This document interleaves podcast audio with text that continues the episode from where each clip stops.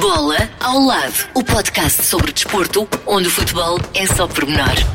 Contraindicações, não recomendado a pessoas que levam a bola demasiado a sério. Novo episódio de Bola ao lado esta semana com vários campeões em destaque. Filipe Albuquerque, vencedor das 24 horas de Le Mans. Yeah. Muito bom. Eu fiquei acordado até às tantas à conta disto. Não dormiste, foi 24 horas sem Não, olhar para a televisão. Não, tive que fazer ali um cochilo, mas eh, foi porreiro porque quando depois eh, me levantei já estava em primeiro o Filipe. Pronto, e depois fiquei ali agarrado a ver até ao fim. Uhum. E o fim foi bastante emocionante, aqueles 15 Foi, minutos. foi. Já lá vamos. É verdade, já lá vamos, porque temos mais eh, campeões eh, para falar. A Teresa Bombevalo, campeã nacional de surf. há- está, um bom valor do surf nacional. Exatamente, muito bom. Adianta. Palmas para si. E há ainda uma equipa portuguesa de vela a caminho da Liga dos eh, Campeões da modalidade. Destaque também para a Semana Europeia do Desporto que decorre até ao final deste mês de setembro. Mas já lá vamos porque há mais. E já lá vamos, sim, porque antes temos eh, connosco outro convidado de peso que se junta a nós neste podcast, Duarte Gomes, antigo árbitro internacional, pendurou o apito, mas eh, não ficou parado. Eh, Duarte, obrigado por te juntares a nós e conta-nos lá afinal o que é que tens andado a fazer. Bem, neste momento estou muito bem acompanhado contigo e com a Catarina e agradecer-te desde já, obviamente, o convite. É um prazer estar convosco e falar de coisas boas e positivas de arbitragem e de futebol. Ora, eu ando a fazer muita coisa ao mesmo tempo, não é? Pois, a minha questão é um bocadinho por aí, porque eu vejo-te em Pois. todo lado e com tanta coisa. É, mas é, mas é opção, é opção. Eu, eu não- o dia, para mim, devia ter muito mais do que 24 horas e dormir devia ser algo que nós não devíamos fazer, embora eu seja um grande dorminhoco, confesso. Mas, eh, olha, acabei a carreira e, e no pós-carreira, eh, porque foi prematuro em relação à minha expectativa, portanto acabei antes por questões de lesões, ahm, senti aquilo que os reformados sentem, aquele vazio repentino. Eh, e agora? E acabei em janeiro, portanto, numa altura em que havia uma época em andamento, eh, em, havia um, quadros de arbitragem formados, quer em termos de estruturas nacionais, associações regionais, ou seja, não havia espaço para integrar ahm, uma estrutura de arbitragem a nível do dirigismo, do observador, o que quer que fosse num pós-carreira normal, e também eu senti que precisava ali de um período de nojo, uh, permita uma expressão. E aparecem uma série de convites ligados à imprensa. Eh, Eu sempre gostei de falar de arbitragem no sentido do esclarecimento para o adepto. Eh, Humanizar o árbitro. Eu estive lá dentro de 25 anos, eu fiz muitas asneiras e eu queria que as pessoas percebessem que todas as asneiras que eu fiz podem ter sido motivadas por incompetência técnica ou por inexperiência, mas não houve maldade. Nunca. E há muitas vezes as neiras que na verdade não são, mas as pessoas não sabem como é que as coisas funcionam. sim. Também não sabem as regras. exatamente, mas aí, aí, aí é o coração parcial a falar, a tal memória seletiva. Eu lembro-me daquele penalti, daquele cartão amarelo naquele jogo há 15 anos e tu fazes 2 mil jogos numa carreira e ninguém fala dos acertos. Faz parte, é cultural, nos países latinos é mais forte e mais marcante e, e é o que é. Agora, de facto, nós, nós erramos. Eu, eu, na altura não tive o privilégio de ter vídeo árbitro. Ahm, nós erramos, portanto, temos uma visão in loco, uma visão com os jogadores a passar à frente, com o suor a cair pela cara, com fatores de perturbação tremendos, os holofotes, os ruídos, os, a, a desconcentração momentânea, a comunicação com os colegas, a simulação do jogador, enfim, não é tão fácil como parece do sofá. Ahm, e nós, de facto, cometemos erros, e a ideia do pós-carreira era eu tenho que explicar ao adepto em geral, e até mesmo a parte dos jogadores e treinadores que têm muito este estigma também, que é propositado e é contra nós, que não é. Uh, às vezes podem ter mais sorte, há épocas em que podem ter menos sorte, uh, há árbitros mais experientes, mais qualificados, com mais sensibilidade e há outros que ainda não, Há jogadores mais e menos matreiros. como também há jogadores mais competentes e treinadores mais competentes e menos competentes, e nós somos o elemento do jogo, e portanto esse, esse era o caminho. O problema é que pelo meio, o que a comunicação uh, social espera de um ex-árbitro é que analise lances. Eu até compreendo, quer o seu know-how técnico, quer a sua opinião sobre determinados lances. E isto é sempre controverso, porque há lances que são factuais, e aí não precisas de um ex-árbitro para nada. É claro, tu vês e eu vejo, nós vemos todos, se percebermos um bocadinho de bola, e depois há aqueles que nós eh, vemos que são as intensidades, parece, não parece, é meio braço, é meio ombro, é de propósito, não é, há um toque, não há, que são quase todos. E quando tu te atravessas com uma opinião, por muito que tu digas que é só uma opinião e, e que a, tu- a tua perspectiva baseada no que tu conheces do jogo, tu vais ter sempre anticorpos muito grandes à volta. Lá está, porque as pessoas gostam muito menos de futebol E mais de gostam polémica. muito mais do clube e Ah, da e do polémica. clube, sim. E portanto a comunicação social hum, foi a minha rampa de lançamento e ainda é para eu tentar chegar àquilo que eu mais gosto de fazer, que é o esclarecimento. E depois, como tu sabes, há o kick-off, que eu, sei- eu acho que falaremos depois mais à frente. Mas faço muita coisa mesmo e gosto e tenho muito Muita prazer coisa. nisso. Explicar é a palavra-chave. também. Esclarecer, explicar, humanizar, acho que esse trio de palavras encaixa bem. Já lá vamos chegar então, eh, vamos puxar um bocadinho a fita atrás. Eh, tu vens para Lisboa, és madeirense uhum. e ainda se nota aí um bocadinho de vez em quando, é mas espero não perder. Não era um objetivo ser árbitro de futebol. Como é que isto aconteceu? Foste, sobretudo, querias conhecer como é que eram as regras, lá está, não é? É isso mesmo, é exatamente isso. Eu vim para Lisboa aos 16, portanto, foi a opção familiar, atenção, e, e, e eu segui a, a, a, família, neste caso com a minha mãe e com a minha irmã. Uma e... espécie de Cristiano Ronaldo de arbitragem, não é?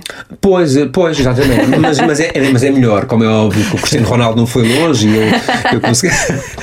não, o Cristiano Ronaldo é de facto o nosso, o nosso grande ídolo da nação e, e permita-me que puxe os galões também dos claro. madeirenses, não é? Mas sim, mas vim para cá aos 16 por uma questão familiar, fui para estudar para o 11 ano, 12 e quando vou entrar na faculdade um, fui ver um jogo em que no final do jogo havia um papel qualquer na rua, daqueles panfletos que são distribuídos pelos miúdos, que dizia que é ser árbitro. O curso é gratuito, às quartas à noite e aos sábados de manhã, um mês. Eu comecei-me a rir uh, e devo dizer que não joguei o papel fora, lembro perfeitamente disto, porque não se deve buscar as coisas no chão, não é? Portanto, eu guardei o papel na calça de gangue, embrulhado, para jogá-lo fora quando chegasse a casa ou num caixote de lixo. Mas passou e cheguei a casa com o papel. Eu nunca, até esse dia, me tinha passado que ser árbitro era uma, uma opção, que havia carreira a seguir, que havia curso. Não, não fazia a mínima ideia. O árbitro é aquele terrorista que aterrou nos relevados para desgraçar o futebol. Portanto, é o alvo da nossa ira e da nossa frustração. Haver uma carreira, haver estu um estudo para isso, haver, ter, ter que tirar um curso para isso era algo que eu desconhecia completo.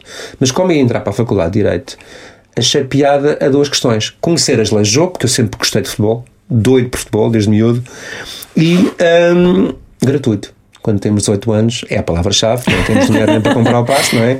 E portanto eu pensei, porque não? É compatível com o horário da faculdade, é compatível com a minha carteira que está sempre a zeros, portanto vou tirar o curso. Tirei o curso sem nunca esperar ser árbitro. Eu queria mesmo conhecer as regras para estar legitimado a dizer mal do árbitro. Mas a verdade é que o curso é muito interessante. Depois tem sessões práticas. Vamos para o relevado, pegamos no apito, pegamos numa bandeirola de árbitro assistente, na altura fiscal linha. Conhecemos uma série de árbitros de primeira divisão que vão também ao curso e começa ali a nascer um bichinho engraçado para quem gosta de futebol e vê naquela saída uma carreira alternativa e uma forma de estar no jogo. E o resto é história. Fiz o primeiro jogo e desgracei-me. Fiquei, fiquei 25 anos. Fiquei 25 anos. E o que é que agarra esse bichinho na prática traduz em quê? é no mesmo que agarra o jogador à paixão de jogar. É uma coisa que cresce, é um sentimento de, e por muito que isto possa parecer controverso para as pessoas, é um sentimento de justiça muito grande. Ou seja, cabe-me a mim repor a verdade eu tenho a responsabilidade de zelar com que não haja batota. Repara que qualquer jogo tem regras. Tu estás a jogar à sueca ou às damas e há regras. Uh, e, e se não tens lá um juiz, mas, mas às vezes há discussões porque tu dizes, não, não, tu tinhas o trunfo e escondeste e por aí fora. Num jogo coletivo tão abrangente, tão importante, com tanto escrutínio como o futebol, tem que haver um juiz, como há em, em todos os outros jogos coletivos e, e, até individuais. E o juiz é aquele que está encarregue de dizer tu ganhaste com justiça e sem batota. Pá, isso é uma ideia que sempre me fascinou e daí o curso de Direito desde miúdo. E portanto, uma das paixões é essa. A outra é o futebol. Eu nunca, eu joguei a bola quando era miúdo, tive 3 anos a jogarem também até os juvenis, no caso no Nacional da Madeira mas percebi logo que não ia ser o Cristiano Ronaldo. Uh, não era aquele que estava destinado para ser. Eu não tinha dois pés esquerdos, mas tinha quase. Portanto, um era para subir o autocarro e o outro tocava na bola de vez em quando.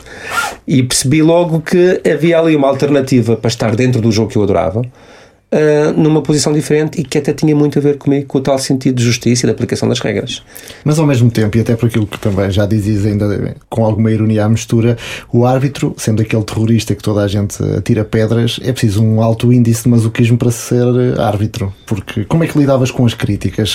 A partir de que altura é que lembras de estarem pessoas à volta a chamar-te nomes? Desde o primeiro jogo. E nem assim desististe? Não, não, não. A questão é, isto, isto, depois tu, quando tu olhas para isto à distância, e não, e não quando estás na bolha, não quando estás no ativo, mas mesmo quando estás na primeira divisão não consegues perceber isto.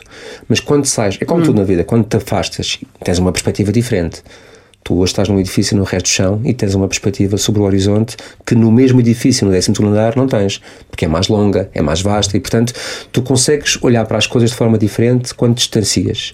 E hoje eu consigo perceber que, de facto, a arbitragem é uma escola de vida.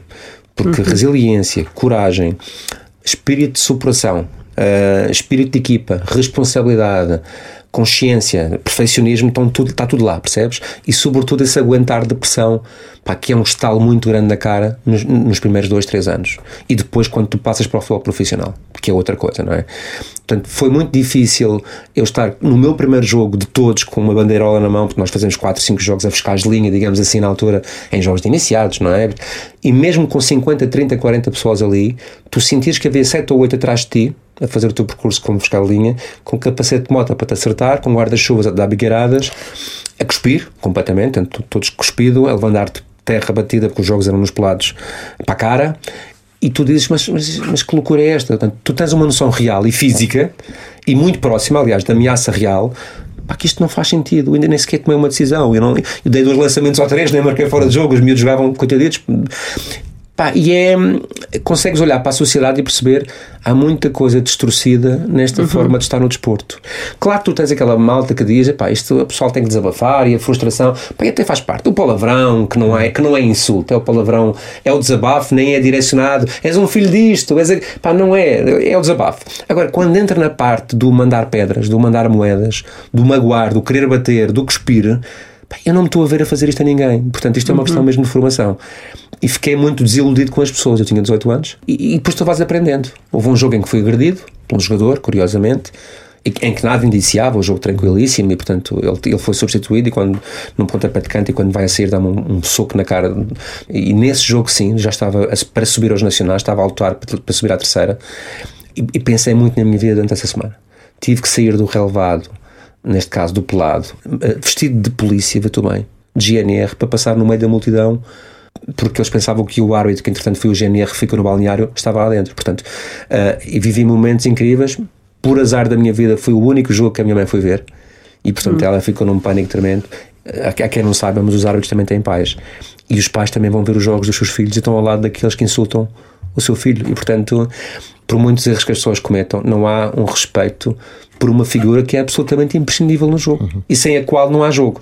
E hoje em dia sentes que há mais respeito pelos árbitros? Como é que tens visto não, essa não, evolução? Não. Ou está igual? Não, e para isso contribui muito o comportamento do futebol profissional. Uhum. O futebol profissional é a montra e a referência para tudo, para o bem e para o mal. E, atenção que também é para bem, não é? Nós vemos miúdos a quererem ser Ronaldo, a vestirem-se como ele e a tentarem jogar como ele. Já vemos muitos mais miúdos a jogar futebol. Portanto, isto tem bons exemplos. Mas naquilo que é mau é mesmo muito mau. E nós vemos comportamentos dentro do relevado que são maus, mas é que eu ainda consigo desculpar, porque de facto quem está lá dentro, treinadores e jogadores, é muito difícil também a pressão. Mas, sobretudo, fora do relevado, formas de comunicar, estratégias de comunicação, uhum. guerrilha permanente, que é claramente estratégica e direcionada para para já afastar de mim o odioso porque não convém falar de mim e passar para o lado com esta pólvora toda incendiando a opinião pública. E isto não facilita nada para os jogos regionais, para os jogos dos miúdos e para os jogos dos árbitros que têm 14 anos, que é a mesma idade dos miúdos que eles estão a arbitrar. E nesse sentido, o, o que é que levaria um pai a deixar um miúdo de 14 anos e tentar ser árbitro? Porque olha para esse ambiente à volta e diz: Não, isto nem pensar. Não, não de facto, uma das grandes dificuldades que nós temos é o recrutamento. Aliás, são duas. A primeira é o recrutamento. Eles querem ser jogadores, não querem ser árbitros, nem lhes passa pela cabeça. A segunda é a, a fidelização a um, dois anos. Aqueles que são árbitros durante o primeiro ano e o segundo, depois vão-se embora porque eh, ou são agredidos, o que é raro, felizmente, mas são muito insultados e depois estão numa idade em que têm que estudar, têm a faculdade, têm uh, uh, as namoradas ao fim de semana e, e, e, ali têm que prescindir dos fins de semana, claramente, porque fazem 4, 5, 6 jogos por fim de semana, uhum. são mal pagos e depois há um ponto em que se perguntam, mas porquê é que eu estou aqui a fazer, a prescindir tanta coisa nesta idade para ter que ser insultado em todos os jogos, cada vez que levanto, levo o apito à boca. Essa é a parte negativa. Além de, obviamente, a tal montra que, da imagem da corrupção, do malandro, dos, dos, dos, dos homens que não têm seriedade e por aí fora. A parte apelativa, e é essa que eu quero agarrar-me e deixar aqui uma mensagem a quem é pai de, de crianças nesta idade, a partir dos 14, eu, eu vou ser muito sincero, eu não conheço nenhum jovem árbitro que seja delinquente, alcoólico, ou toxicodependente. E, portanto, eu vejo na arbitragem, nessas idades de influências, uma escola de valores, uma alternativa. E é normal que os miúdos e as meninas, e há felizmente muitas meninas, nessas idades, dependam muito das influências que têm e do meio ambiente da sua casa, como é óbvio, das escolas e, e do conjunto de amigos que têm. E há muita gente que infelizmente toma a opção B, não é? Segue um caminho uh, menos claro e menos com, com mais escuridão. Na arbitragem, eles são obrigados a ter treinos, são obrigados a trabalhar em equipa, são obrigados a ter muita responsabilidade em relação aos seus equipamentos, a estudar para os testes que são frequentes, a preparar-se fisicamente para os jogos, a, a, preparar os jogos antes, a fazer um, um scouting, um, um, debriefing do jogo depois. E, ou seja, há uma responsabilização muito engraçada nestes miúdos que os torna mais maduros, mais responsáveis e claramente seguidores de um caminho que um pai se orgulhe. mesmo que mais tarde venham a desistir. É um pouco como a tropa, mas em modo melhor, porque de facto não há pressão nesse sentido, as pessoas são divertidas, vão ver que os miúdos que são árbitros iguais a eles são pessoas que também gostam de tomar um café, gostam de sair à noite, gostam de ir ao cinema, têm pai, têm mãe, têm filhos, e portanto, perante esse cenário de normalidade, os pais ficam mais seguros vão pôr os miúdos aos treinos, vão Mas há outra questão que importa aos pais, que é essa que financeiramente vai compensar no futuro. E já vai compensando agora, e esse é o outro grande uh, aliciente do árbitro, é que cada vez mais, aliás, do recrutamento, isto é uma carreira. E na Primeira Liga, e até já na Segunda Divisão Amador, mas no CNP não é nos árbitros que arbitram a Segunda Divisão, mas sobretudo na Primeira Liga e a nível internacional, já compensa muito financeiramente, portanto é uma carreira. Já há o aliciente da carreira de vídeo-árbitro, há o aliciente da carreira de árbitro assistente, para quem não se engrar como árbitro, e depois a perspectiva de fazer jogos em Barcelona, no Campo Nou, uhum. no estádio Luz, estar no meio do jogo que eles amam perante aquelas pessoas que eles antes só viam nas suas cadernetas de cromos. E portanto, isto parece-me aliciantes mais do que suficientes, sobretudo no primeiro, para um pai dizer: Vou arriscar e, portanto, este era o conselho que eu deixava a quem quiser experimentar esta escola. Falamos da questão da preparação física, eh, que é uma questão também interessante no ponto de vista que um árbitro corre tanto ou mais que muitas vezes muitos jogadores uhum. durante uma partida, uhum. sendo que eles têm toda uma equipa à volta deles durante a semana. Como é que um árbitro se prepara? Ao nível do futebol profissional, a preparação é de topo. Os árbitros têm que ser obrigatoriamente atletas. Aquela imagem que nós tínhamos dos anos 70, 80 do árbitro gordinho, uh, redondinho, uh, a andar a meio do campo, o que na altura não deixava de ser eficaz, porque muitos deles tinham a mesma qualidade técnica para decidir à distância, hoje não é, está fora de questão. Com, com, uh, o, o, que mais mudou no futebol nos últimos 30, 40 anos foi a velocidade do jogo dos seus executantes. O método de treino, uh, o, acompanhamento tecnológico, é cada vez mais fácil treinar as pessoas para serem atletas a sério. E os árbitros tiveram que acompanhar isso. E tem uma gestão física, até ao pormenor da medição de pregas e quem hum. não estiver dentro do seu parâmetro em função da sua idade do seu peso e estatura não faz jogo. Portanto, é uma exigência muito elevada. As provas físicas são duríssimas, duríssimas.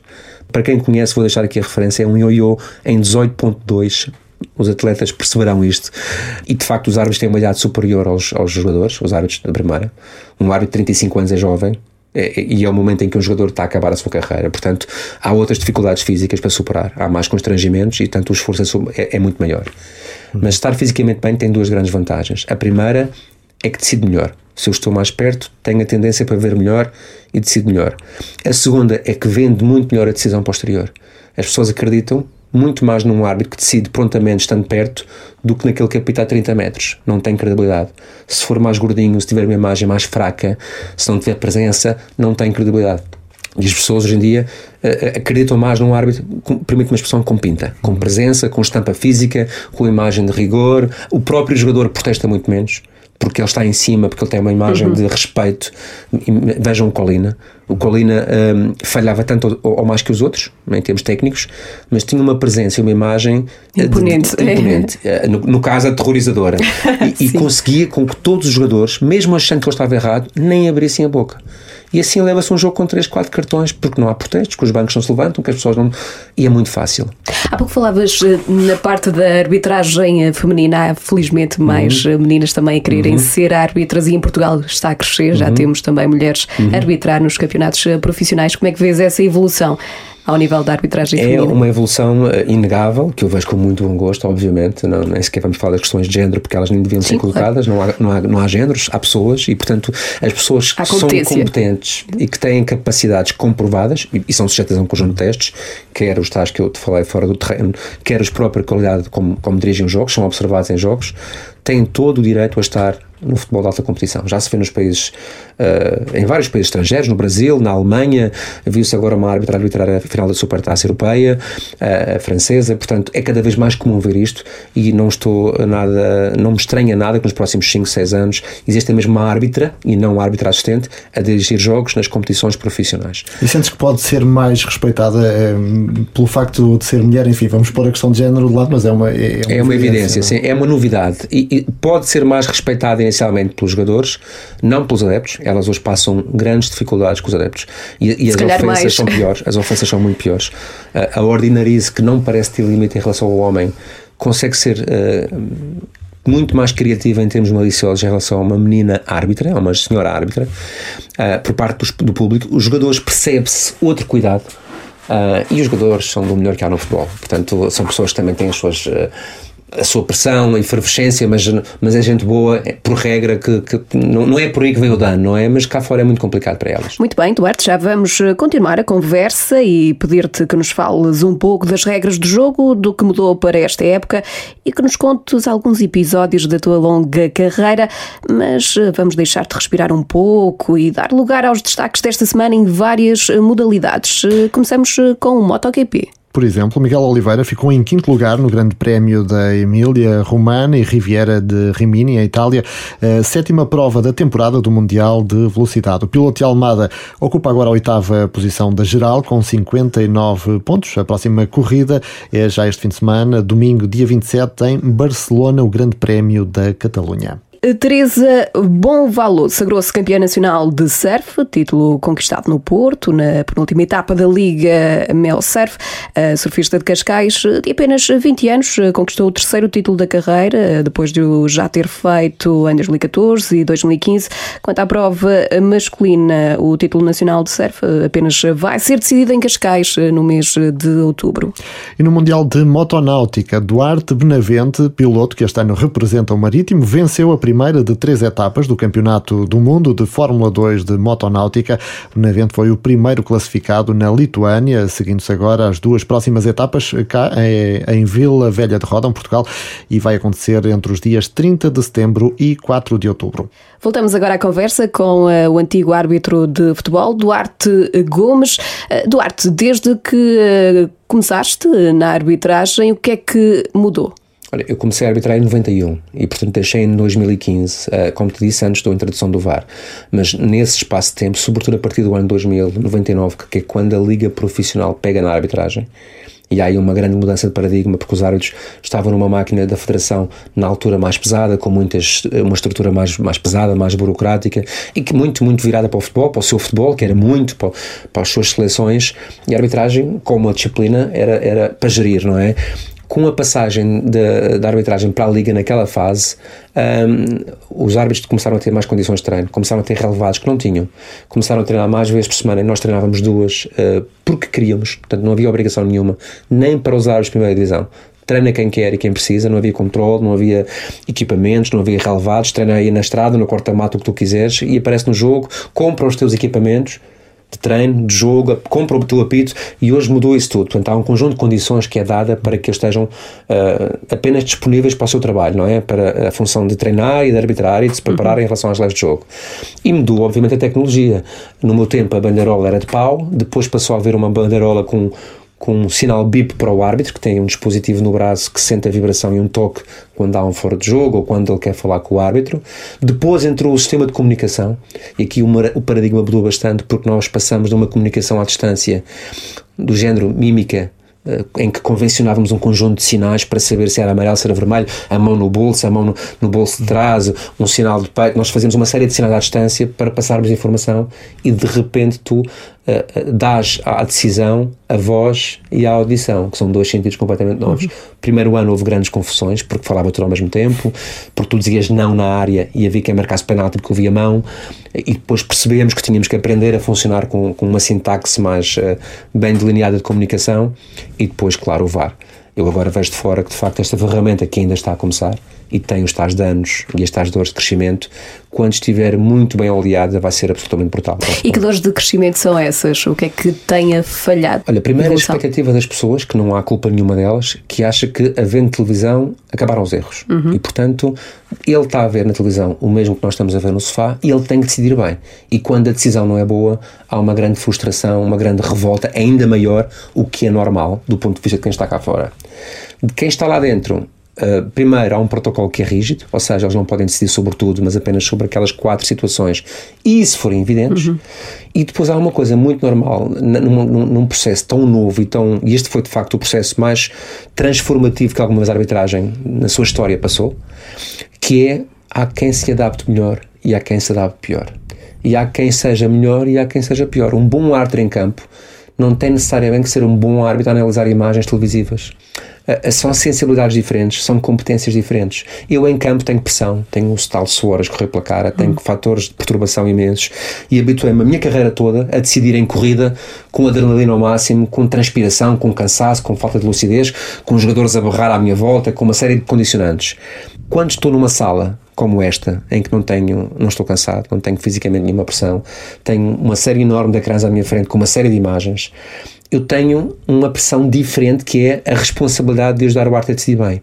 E ao meu lado tenho um técnico de imagem que pode não perceber nada de futebol, mas que eh, a quem eu tenho que pedir a melhor repetição, do melhor ângulo, de um determinado lance, que ele se calhar nem percebeu qual era o lance porque ele não percebe futebol. Uhum e digo-lhe em off: olha, passa-me aquela imagem daquele momento aqui há um minuto atrás que foi na área para se é penalti. E ele, como não percebe muito futebol, mas qual é o momento? Mas, ou seja, há aqui muita coisa para olhar. E tudo isto pode transformar uma ótima decisão numa péssima decisão. E depois há pessoas mais competentes do que outras. E esta altura em que a arbitragem está a começar a fazer o filtro de quem é que tem mesmo jeito para ser videoárbitro ou não. E por isso é que eu acho que vai ser uma carreira completamente distinta da de árbitro. E vale a pena, de facto, o, o vídeo-árbitro, no, no, teu ponto de vista? Quando estiver bem oleado, sem margem para dúvidas. Porque é essa questão que, que dizias, eh, não há desculpa para errar tendo aqueles meios. Quando se erra, mais vem aquelas vozes de que foi de propósito. É? Sim, mas, mas há é, protocolos, há regras. É, e há uma coisa que é a nossa tendência humana, é que 97% das decisões são boas e nós olhamos para as más. Tu tens um Bart num jogo acerta 7 penaltis e falha um qual é que tu achas que é aquele que vai ser falado pelas pessoas? Uhum. Aquele que ele falhou. Nós tivemos agora um jogo do Porto Braga, um jogo giro, interessante, difícil, bem jogado, bem disputado, com dois penaltis e dois gols anulados. O Arte acertou em todas. Se ele, dificílimo, portanto, ele tem influência direta no resultado pela positiva. Se ele falhasse um penalti, ele ainda hoje estava a ser crucificado. uh, porque essa é a nossa tendência de olhar para o copo meio vazio. A verdade é que o Videobart já alterou nos últimos três anos mais de 400 decisões de erro grave que foi convertido em erro favorável. Outro problema é que nós olhamos para os jogos dos três grandes e o VideoArt está presente em nove jogos por jornada. E em muitos desses jogos eles acertam também muito e têm grandes decisões. Portanto, o futebol não são três clubes. E não são três clubes quando são prejudicados. É muito mais do que isso.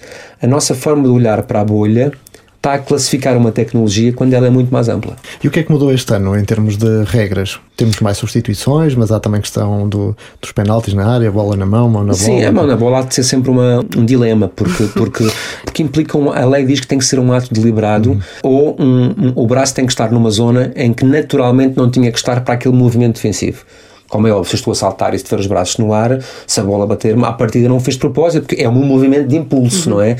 E estas são as grandes dificuldades. Será que aquele movimento, naquele momento, é, é suficiente? Ele fez de propósito, ou seja, ele podia ter evitado, porque ninguém faz propósito, não há penaltis de propósito, mas será que ele podia ter evitado? Será que aquele braço era necessário ali?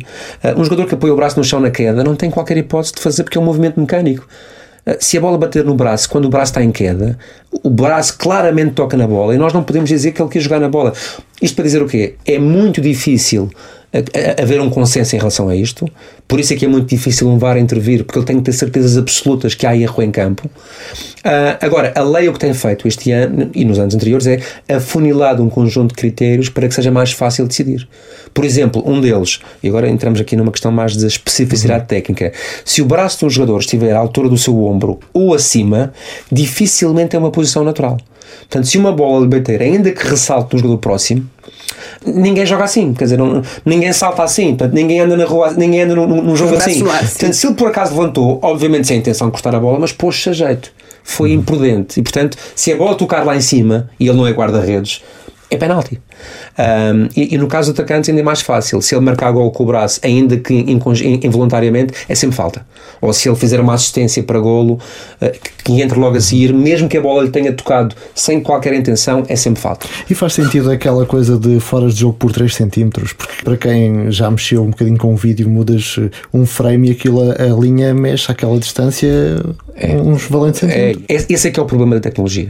Porque se, se me perguntas faz sentido, faz. Se, se há uma lei que diz que um jogador, se estiver adiantado em relação ao penúltimo defesa, partindo do princípio que o último é o guarda-redes, portanto, se estiver adiantado em relação ao penúltimo defesa, está fora de jogo, no momento em que um colega lhe passa a bola, essa é, isso é quase factual. Se há uma tecnologia infalível que diz ele estava um centímetro à frente, ele está à frente. Portanto, a lei tem que ser cumprida. É exatamente igual que tu, tu puseste na linha do olo.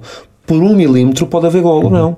Portanto, se, a, se a tecnologia uh, disser que é golo por um milímetro, tu aceitas e ficas revoltado se não for validado o gol. E é um milímetro. Qual é que é a diferença? É que essa tecnologia é fidedigna e esta depende de uma humana. Ou seja, é o analista de imagem, nem sequer é o vídeo árbitro, perante a indicação do árbitro, põe lá a imagem no último ponto do corpo, que eu, neste caso é o ombro, que o braço não conta, não é? É do defesa. E depois põe a imagem no ponto do, do, da bola do avançado. E ele faz aquilo à mão. E é esse movimento que ele faz pá, que é quase imperceptível a olho, a olho nu, que pode de facto ter erros, e esse erro, havendo diferenças de 3 cm, pode determinar, uh, assinalar uhum. bem ou mal ou fora de jogo. Quando essa tecnologia, e é muito difícil uh, ultrapassá-la, porque isto implicava pôr chips nos equipamentos, não sei como é que isso se consegue fazer, não é? Tem a ver com os estádios, com, com as marcações, com as referências do próprio estádio. O campo do Moreirense, por exemplo, é muito difícil, porque as câmaras não conseguem estar sobre a linha do assistente, tem que estar no meio campo. Isto mexe com muito. O próprio ângulo da câmara, se é mais uhum. côncavo ou não, o relevado, se é mais côncavo ou não, porque há relevados que têm um escoamento maior. Mas nesse sentido não fazia uh, sentido, passa a redundância, existir um, uma margem de erro, por exemplo? Deixa-me dizer-te, Paulo, que o que iria acontecer com, imaginemos, 20 centímetros é que quando o fora fosse de 21 tinhas a guerra instalada. E quando é fosse 19 também tinhas. Ou seja, tu ias é transferir o, a, a polémica para uma aproximação dessa margem.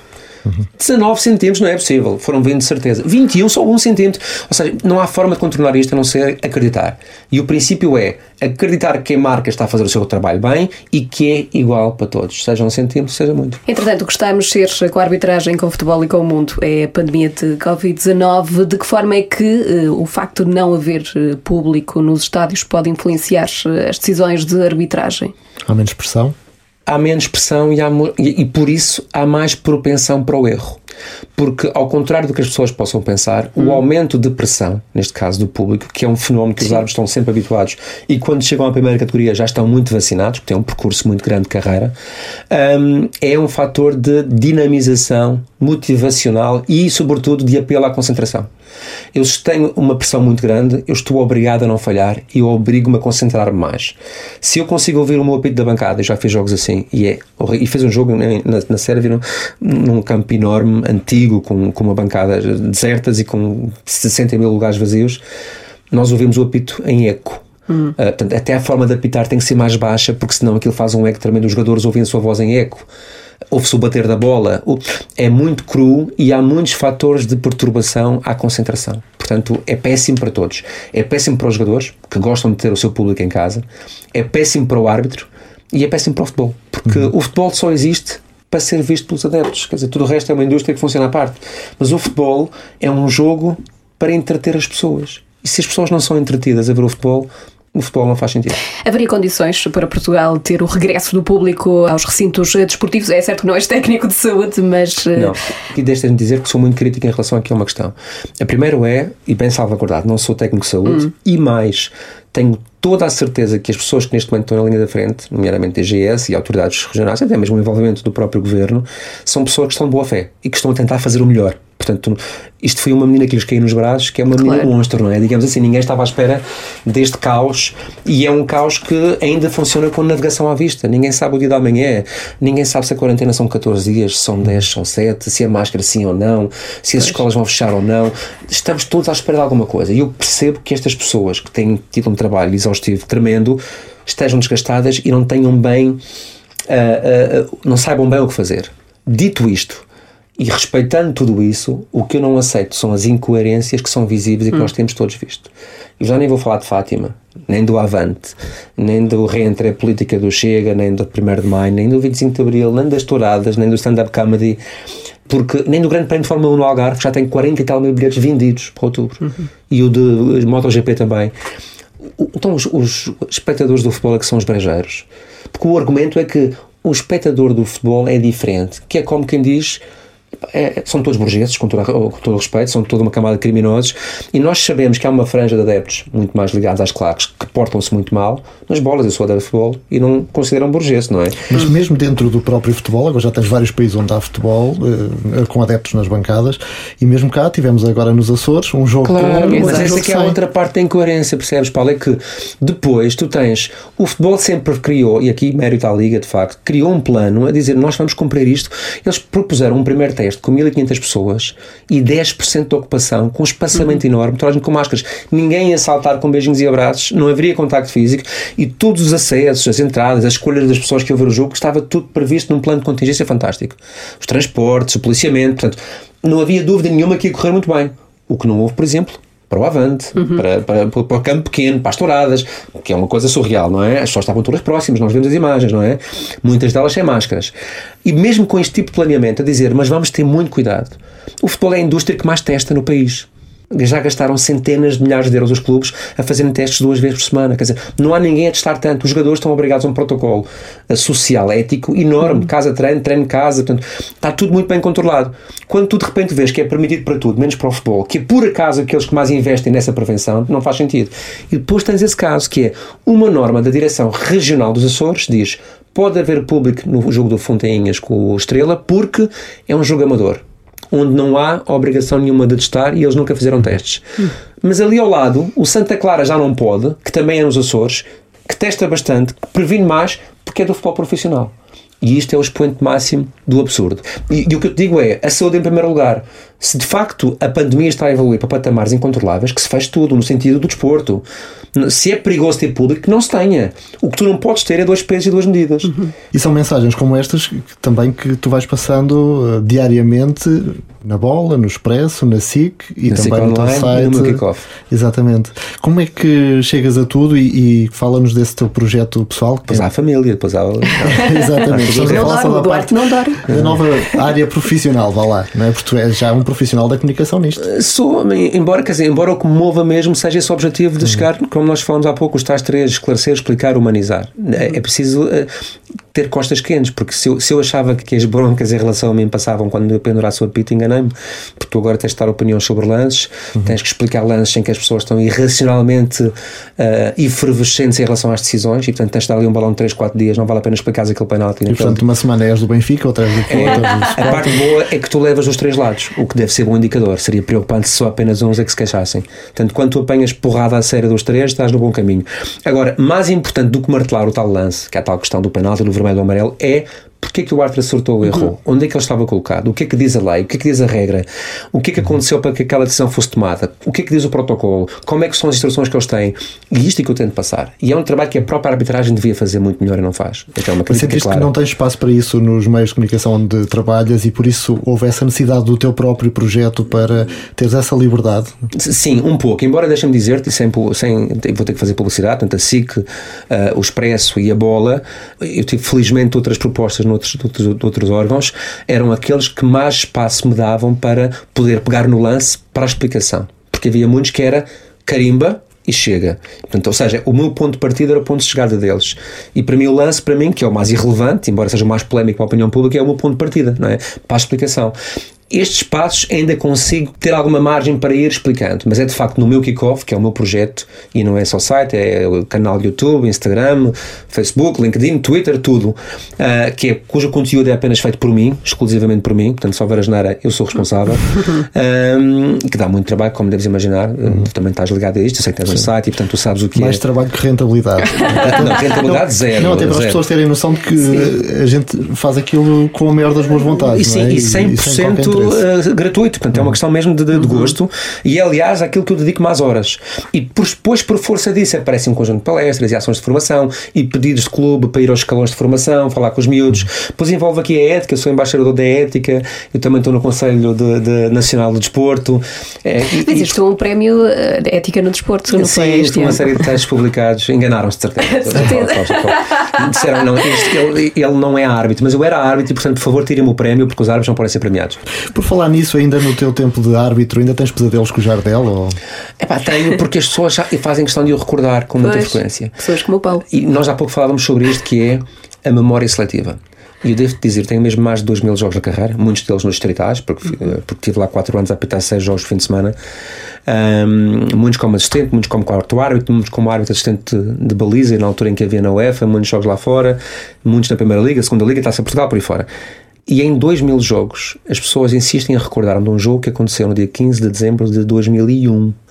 E, portanto, onde muitas pessoas, todas as pessoas menores de idade, não tinham nascido. Mas que um jogador que simulou muito bem uma falta, conseguiu enganar-me. E nós temos aqui um paradigma engraçado que é o batuteiro é o tipo que fez o trabalho dele, o enganado é o ladrão. O que não deixa de ser uma referência interessante para as pessoas refletirem. O que não invalida o erro, porque eu errei, eu errei nesse lance. O Benfica nem perdeu o jogo, e geralmente isso vem das partes dos benfiquistas, que até se esquecem que depois desse jogo eu infelizmente já cometi muitos erros que beneficiaram o Benfica mas não vamos falar sobre isso agora, como é óbvio, porque o benfiquista pensa no Jardel e não pensa nos penaltis que teve a favor em que eu errei, em que claro. eu errei. E podemos dizê-lo, tu até eras benfiquista, ou ainda és. Claro, mas, mas como os árbitros são todos de um clube, Exatamente. como os jogadores claro. são de um clube e como os treinadores são de um quando clube. Era, quando chegaste a árbitro já eras benfiquista, Mas as pessoas não, depois do Jardel achavam que eu não era benfiquista. mas é engraçado quando tu chegas a árbitro, tu, no meu caso com 18 anos, tu sabes, eu sabia que queria para o curso de Direito, não, certo? Eu sabia que gostava mais de carne ou de peixe, eu sabia se era mais de esquerda ou de direita em termos políticos, se gostava de meninas ou de meninos, quer dizer, eu sabia que clube eu gostava, porque as pessoas com 18 anos têm ideias formadas e há uma dificuldade de aceitação disto tremenda. Uhum. O Jorge Jesus sempre foi sócio do Sporting. E nunca escondeu. E é no Benfica que faz os seus grandes triunfos e voltou. Alguém acha que o Jorge Jesus vai perder de propósito contra o Sporting? O Luís Filipe Vieira foi presidente do Alverca e jogou contra o Benfica. Alguém acha que houve algum frete do Alverca com o Benfica?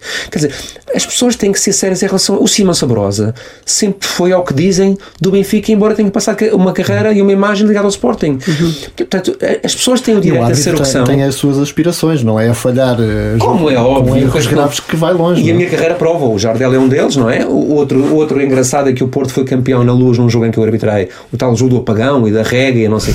e portanto, quer dizer, eu, eu cometi erros a favor e contra o Porto a favor e contra o Benfica, o Marítimo, o Vitória, o, o, o Ponto Rolense, porque este faz parte do jogo.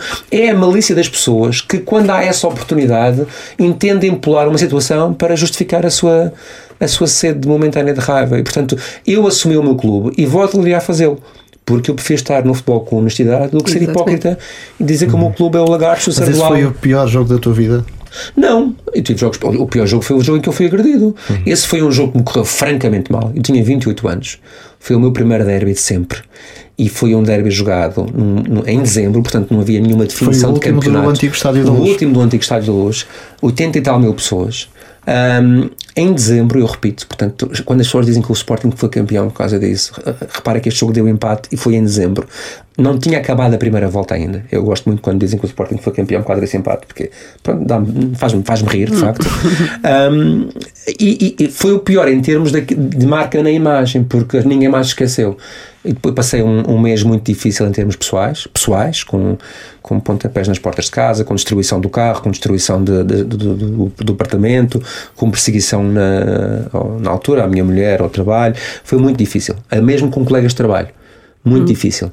E, e é aí que tu consegues mais uma vez perceber, e, e eu pensava que já sabia tudo nessa altura em relação aos comportamentos das pessoas, que eh, as pessoas viram verdadeiros selvagens. Quando, e, e transformam-se por completo e, e, são capazes de cometer loucuras mesmo, porque e tu vês isso na televisão quando tens comentadores bem formados enquanto pessoas, médicos, políticos, és governantes e depois uh, é, é, de uma brejeirice surreal porque o futebol uh, tem essa capacidade, uhum. com muita pena minha. Calculo também tenhas memórias boas. Quais são as melhores? São todas boas. Não, as melhores são, são todos os jogos que correram bem uh, e mesmo os que não correram, a aprendizagem que deles veio. Mas há sempre aquele que jogo. é que sentes saudades de quando eras árbitro? Olha, sinto saudades de, de, de, da adrenalina que é preparar um jogo e entrar para um estádio, fazer uma preparação com os colegas, o estágio de véspera. Portanto, o jogo é no Porto amanhã, vamos no estádio de véspera, o sítio onde íamos jantar em equipa. Aquele preparar psicológico que o chefe de equipa faz com os colegas para a preparação técnica do jogo mesmo. Nós sabíamos tudo, nós íamos muito bem preparados em termos de jogadores, uh, treinos, táticas, nós íamos como as equipas vão, fazíamos o nosso scouting. Um, o pós-jogo, a reação, quando corria muito bem, aquela jantarada pós-jogo, quando corria mal mesmo, aquele silêncio dentro do carro durante a viagem, porque isso afeta-nos muito. As pessoas têm a ideia que nós chegamos lá, pitamos o jogo e depois estamos todos felizes e contentes, mesmo que corra mal. Não, aquilo, aquilo toca a sério. Toca-nos. Nem é por sabermos que vamos ter uma semana muito mal, duas. É porque de facto, bolas, eu fiz mal o meu trabalho. Eu olho para aquela, aquela imagem na televisão e eu vejo que errei. E depois é uma frustração, mas porquê que eu errei? Como é que eu não vejo isto? Como é que este lance é tão evidente aqui uhum. e em campo passou-me por completo? Como é que eu vou convencer alguém que não sou ladrão? Porque é um dilema terrível, claro. que é o mesmo dilema que o jogador tem quando falha um penalti e deve ver a repetição de bolas, porquê que eu não ando para a esquerda? Dizer, isto é exatamente igual. O problema é que o estigma da maldade cai no árbitro e do jogador, felizmente, é porque acontece. E de facto acontece.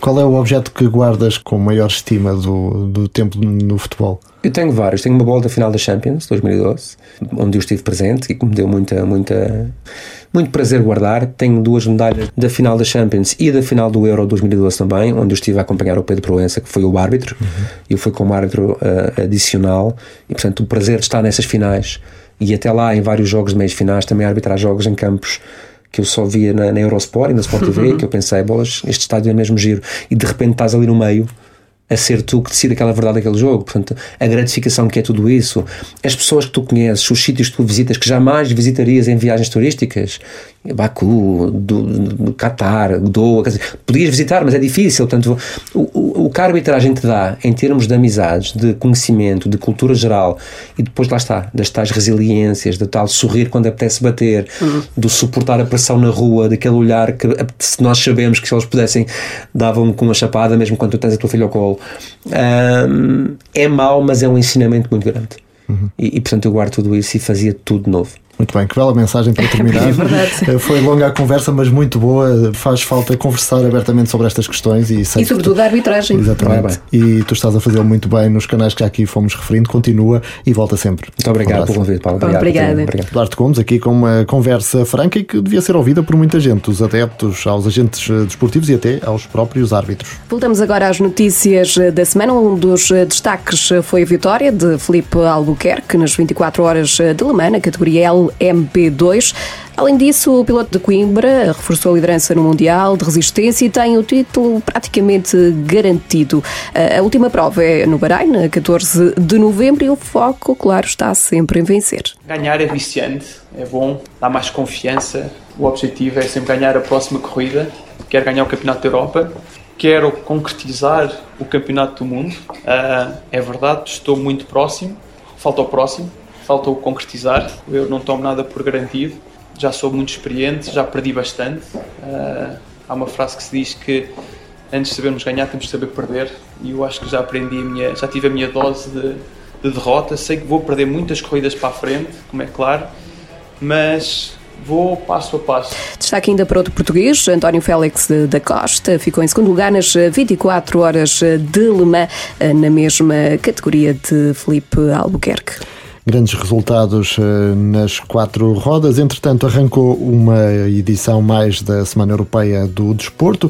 Este ano, o evento naturalmente condicionado pela Covid-19, um evento que no ano passado envolveu mais de um milhão de eh, portugueses. Este ano, por causa da pandemia, as coisas estão um bocadinho mais complicadas, mas ainda assim eh, estão agendadas centenas de iniciativas gratuitas em todo o país e quem nos vai contar todos os pormenores é a vice-presidente do Instituto Português do Desporto e Juventude, Sónia Paixão bem-vinda ao Bola ao Lado e uh, presente-nos esta Semana Europeia do Desporto. Obrigada, antes de mais, pelo vosso convite e por esta oportunidade uh, por estar a falar um pouco sobre a Semana Europeia do Desporto, que é uma iniciativa da, da Comissão Europeia que tem como objetivo a promoção do desporto e, naturalmente, a atividade física em toda a Europa. São 42 os países que assinalam a Semana Europeia do, do Desporto e que pretende envolver uh, todos os cidadãos, independentemente da sua idade, do sexo, do seu contexto social e também da sua aptidão física. Marcadamente com um conjunto de iniciativas que envolvem toda a comunidade, desde as autarquias, desde os clubes, os ginásios, escolas, empresas também que se associam a nós. Serão uh, sete dias de uh, muitos eventos que cumprirão todas as regras da Direção-Geral de Saúde.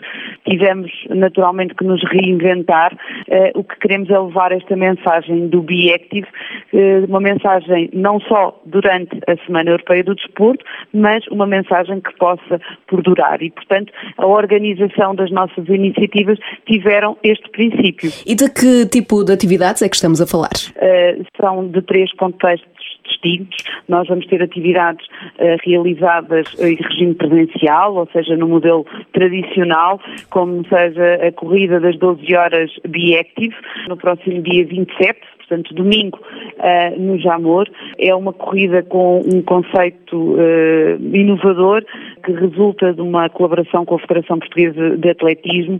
Nós teremos aqui a possibilidade de um modelo de competição em formato de resistência, portanto às 12 horas, que pode ser levado a cabo ou individualmente ou em estafeta, e também a possibilidade de realização da, da prova por slots, ou seja, cinco grupos com 200 pessoas de máximo, para totalizarmos as mil participações ao longo destas 12 horas. Porque as inscrições eh, são gratuitas eh, através do site, mas são, são limitadas, completamente não é? gratuitas. Tem um site que uh, está disponível com toda a informação, que é 12 horas, portanto só o H, beactive.pt, onde encontram toda a informação sobre este evento. Mas limitados Depois, aos tais eu... mil participantes, não é? Limitado às mil inscrições, exatamente. Atendendo à situação que estamos a viver, eh, está tudo salvaguardado para podermos, em segurança, voltar à prática desportiva que tanto gostamos. Eh, a partida é dada no Estádio Nacional, portanto, na pista de atletismo do Estádio Nacional e a chegada é efetuada à Praça da Maratona. Portanto, venham daí, associem-se, porque as inscrições ainda estão no ar. Além desta iniciativa, estamos a falar de quantas a nível nacional e como é que vão decorrer? Eh, portanto, no tipo de regimes que estamos a levar a cabo. Hum. No presencial, dei este exemplo. Também falar-vos das atividades com caráter misto, em regime misto, ou seja, com um, um número muito reduzido de pessoas presencialmente e depois outras que uh, assistem e podem participar através das plataformas digitais. Uh, cito uma iniciativa que levaremos a cabo no próximo sábado, dia 26, às 11 horas, que é uma aula de cycling que vai ser uh, dada em direto do Parque Eduardo VII, do topo do Parque Eduardo VII em Lisboa, numa parceria com o Portugal Ativo e a Câmara Municipal de Lisboa, e que clubes e associações associados da AGAP vão poder, nas suas próprias instalações, nas suas salas de, de cycling, uh, seguir esta mesma aula. É este modelo misto que vos falava. E depois as, as atividades não presenciais, como os diferentes webinars que vamos levar a cabo e terminaremos no dia 30 com o primeiro Fórum do Desporto para Todos, que se realizará em Odivelas, que é este ano Cidade Europeia do Desporto e que também teve a necessidade de adaptar as suas atividades, e as que leva a cabo durante esta semana, uh, à realidade que, que estamos a viver. Portanto, não há desculpa para não participar nas atividades, eh, que são muitas e com muita variedade. Muitíssima, assinalando uh, as diferentes áreas temáticas que a Semana Europeia tem, está estruturada em torno de temas centrais, como seja a educação, os locais de trabalho, a importância da atividade física também no local de trabalho, as atividades de ar livre, as atividades ligadas ao fitness uh, e depois como temáticas estratégicas que nós consideramos uh, são o desporto inclusivo, o desporto sénior e também o desporto náutico. Vamos, relativamente aos séniores, disponibilizar kits de material desportivo uh, sem instituições onde estão idosos, portanto maioritariamente polares, com um tutorial e uh, vão ter a capacidade, estas organizações, de colocar os uh, seus séniores a ter ali uma hora Be-Active com um equipamento que fica para eles e com um tutorial também que fica para eles e que certamente lhes vão dar bom uso para além da Semana Europeia do Desporto. Uhum. Depois, e para quem quiser envolver-se, eh, falava dessas uh, iniciativas todas que vão acontecer, o próprio site permite escolher até por conselho cada uma das iniciativas que estão a acontecer próximo de nós, não é? biactiveportugal.ipdj.pt poderão ter acesso a todas as iniciativas que lá estão uh, já inscritas pelas entidades organizadoras. Terão a oportunidade de fazer a sua seleção para, uh, durante estes dias, se associarem a esta nobre causa, que é uh, a Semana Europeia do Desporto, assim como fizeram 17 embaixadores, que são pessoas de, de relevo nacional, de diferentes quadrantes de atividade da nossa sociedade e que quiseram elas próprias também dizer presente. Beactive Portugal, o site onde encontra então todas as informações sobre a Semana Europeia do Desporto que está a decorrer e prolonga-se até ao final do mês. E depois da Semana Europeia do Desporto, agora vamos até ao Algarve, ao encontro do Clube de Vela de Lagos, clube que vai participar na Liga dos Campeões de Vela, a Sailing Champions League, apuramente conseguido depois de a equipa algarvia ter vencido a Liga Vela Portugal. E o antigo campeão do mundo, Martinho Fortunato, é o homem do leme, tem como eh, tripulantes os filhos Martinho e Marta Fortunato e ainda Frederico Batista. E Martinho, esta foi uma vitória conseguida em família. Sim, podemos dizer que foi em família, mas de, de qualquer forma uh, selecionámos uh, e escolhemos a equipa que achávamos que poderia vencer. O facto de sermos família, ou e um dos elementos não ser família, mas ser como se, como se fosse, foi importante para o trabalho em equipa, para a comunicação a bordo. Conhecemos-nos todos muito bem, porque eu treino-os noutras classes em que eles competem. Portanto, foi ótimo podermos trabalhar assim em conjunto e conseguir conquistar este, este campeonato. Depois da conquista deste campeonato, segue-se o apuramento já conseguido, não é? Para a Liga dos Campeões. Como é que isso se processa e quando é que vai decorrer? Está previsto, não, não, sabemos ainda, não está confirmado, está previsto ser de 15 a 18 de outubro já em Itália, mas dada a situação atual com a pandemia, não sabemos ainda se confirma ou não, porque vão viajar clubes de quase todos os países europeus e, portanto, há limitações de acesso. Não sei se eles manterão a competição nesta data ou não ainda. Eu já participei uma vez, não com, não com a mesma equipa, já participei uma vez em, em Espanha há cerca de dois ou três anos. É uma competição com um nível bastante elevado e bem mais dura do que em Portugal e, portanto, seria bom para nós, eventualmente, até ter mais algum tempo para nos prepararmos melhor eh, e ambicionarmos uma classificação melhor do que a última vez que participei. Uhum. Mas qual é a ambição? Se ficássemos nos 10 primeiros já seria um excelente resultado. Eh, eu julgo que deverão ser cerca de 30 clubes a competir. Da outra vez, se não me engano, ficámos em 15 ou algo assim. Portanto, acho que com um pouco mais de preparação e com mais experiência, uh, poderíamos ambicionar um pouco melhor do que da última vez. Uhum. Uh, e esta questão falou-me da pandemia, que pode também atrasar esta competição. Uh, e de que, de que, forma é que também a pandemia tem condicionado uh, os próprios treinos? como é que têm sido estes, estes meses? Foram, foram meses difíceis. Eu acho que se calhar por isso também havia uma vontade enorme de competir e, e de ganhar, porque os meus filhos e o Fred competem na classe 420 e normalmente tem várias provas nacionais, tem as seleções depois para campeonatos mundiais europeus eh, e este ano foi tudo cancelado, então conseguimos fazer eh, algumas provas de seleção, mas eles treinaram muito menos, eh, passaram muito menos horas no mar e competiram muito menos. Há ali também alguma, não diria frustração, mas ansiedade de, de poder voltar a treinar e a competir. E esta prova foi um bocadinho um escape para isso, foi o acumular de muita vontade de competir e acho que isto ajudou eh, a dar algum ânimo a todos eles. Como é que surgiu o gosto, no caso dos seus filhos, imagino que tenha sido uh, o Martinho responsável? Uh, sim, foram, foram, quase obrigados. no caso da Marta, uh, ela também tem uma, uma paixão muito grande pela, pela modalidade, gosta do ambiente à volta da vela, de viajar, gosta de competir. Os treinos são sempre um suprimento para ela, é uma modalidade que não é fácil, é preciso muito sacrifício e às vezes são condições, como ainda neste sábado tivemos um dia inteiro a chover, completamente ensopados no mar, e portanto é preciso gostar muito da modalidade e, do desporto para, para aguentar isso. Uh, mas foi, foi por influência minha, eu desde os meus 10 anos uh, que pratico vela, deixei de praticar quando, quando terminei o curso, praticamente uh, deixei de competir, fazer parte das seleções, agora é mais quando surge uma oportunidade numa, numa classe que não seja exigir tanto treino, que participe. Eh, de resto, costumo treiná-los a eles eh, e aproveito para tentar passar algum do conhecimento que adquiri ao longo dos anos. Eh, disse-me que começou aos 10 anos. Porquê?